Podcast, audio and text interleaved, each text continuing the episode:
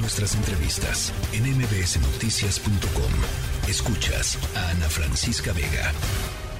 Nuestra compañera Nancy Saldaña, jefa de información de esta tercera emisión, eh, pudo contactar con algunos de los familiares de los reos allá en el cerezo número 3 eh, de Ciudad Juárez. Eh, Nancy, me da, me da gusto saludarte. Platícanos un poco qué fue lo que encontraste, cuáles fueron los testimonios que pudiste recabar de, de, estas personas.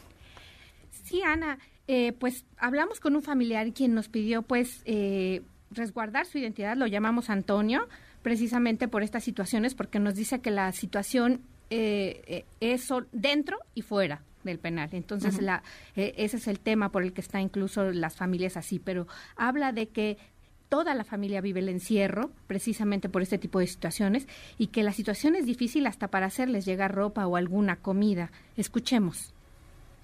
Es muy difícil eh, llevarles en tiempo de invierno un, suéter, una, una chamarra, es, realmente muy difícil. Y cuando uno quiere ayudarles, a veces ellos mismos nos dicen, sabes que no, no, no le muevas por ahí, no hagas esto, no hagas lo otro, porque eso me repercute acá adentro. Y es directamente con los mismos reclusos, ¿verdad? Porque, y estoy hablando de, de Cerezo número 3 de Ciudad Juárez, no sé en otros, este, las autoridades no mandan ahí los que mandan son los, los, grupos de, poder que están ahí adentro y la autoridad simplemente, y, no porque lo diga yo, por el sentimiento de, encierro que tenemos con nuestro familiar, es porque ya se ha visto a todas luces que ellos no tienen el control. Ellos son simplemente administradores y facilitadores. Nos comenta Antonio, Ana, que pues ellos están en incertidumbre y que hubo avisos como el jueves negro de agosto y otras situaciones que se dieron dentro del penal de que algo iba a ocurrir, ¿no? Cuestionan eh, precisamente por qué no se dieron esos traslados y las autoridades no tomaron como estas previsiones, eh, lo cual pues dice evidencia el contubernio. Aquí lo escuchamos.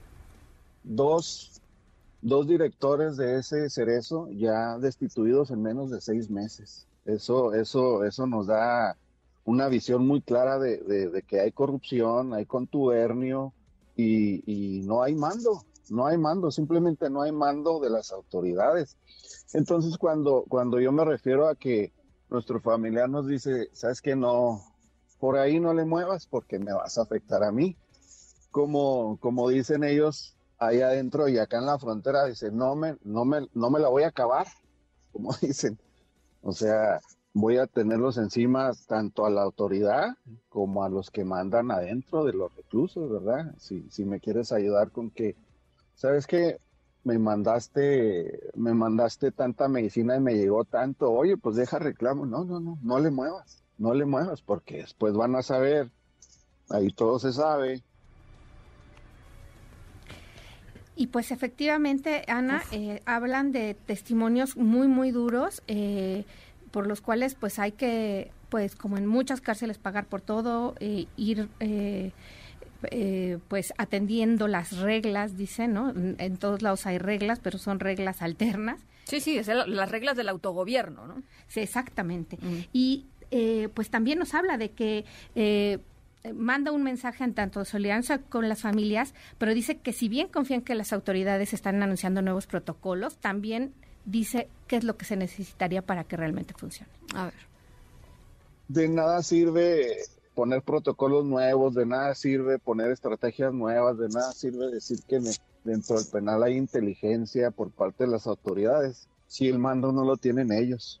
La inteligencia la, la utiliza nada más en beneficio de, del, del delincuente, del que tiene más dinero, del que tiene más poder. Y aquí se vio este, como decimos acá en la frontera, en el norte, después del muerto el niño quieren tapar el hoyo. 30 fugados que ya se veían que algo estaban tramando y ahora que ya se les fugaron, eh, ahora se llevan a otros que muchos la deben y muchos otros no la deben. Y además lo que estábamos escuchando también hace ratito, Nancy, eh, y seguramente es algo que tú escuchaste eh, del propio Antonio es que hay pues mucha incertidumbre y falta de información en torno a si fueron sus familiares algunas de las personas trasladadas, algunos de los ciento noventa y tantas personas trasladadas, ¿no? Efectivamente, eso es lo que dice, que a ellos no les informan que si que en caso de, en este tipo de casos les llegan a informar cuando ya los están trasladando. Entonces, que en este momento, me dice, habemos 191 familias en incertidumbre, sin saber si se llevaron o, o todos en incertidumbre si son de esos 191 los que se llevaron. Bueno, pues muy buen, muy buen testimonio. Muchas gracias, Nancy. Hasta luego, Ana. Gracias. La tercera de MBS Noticias.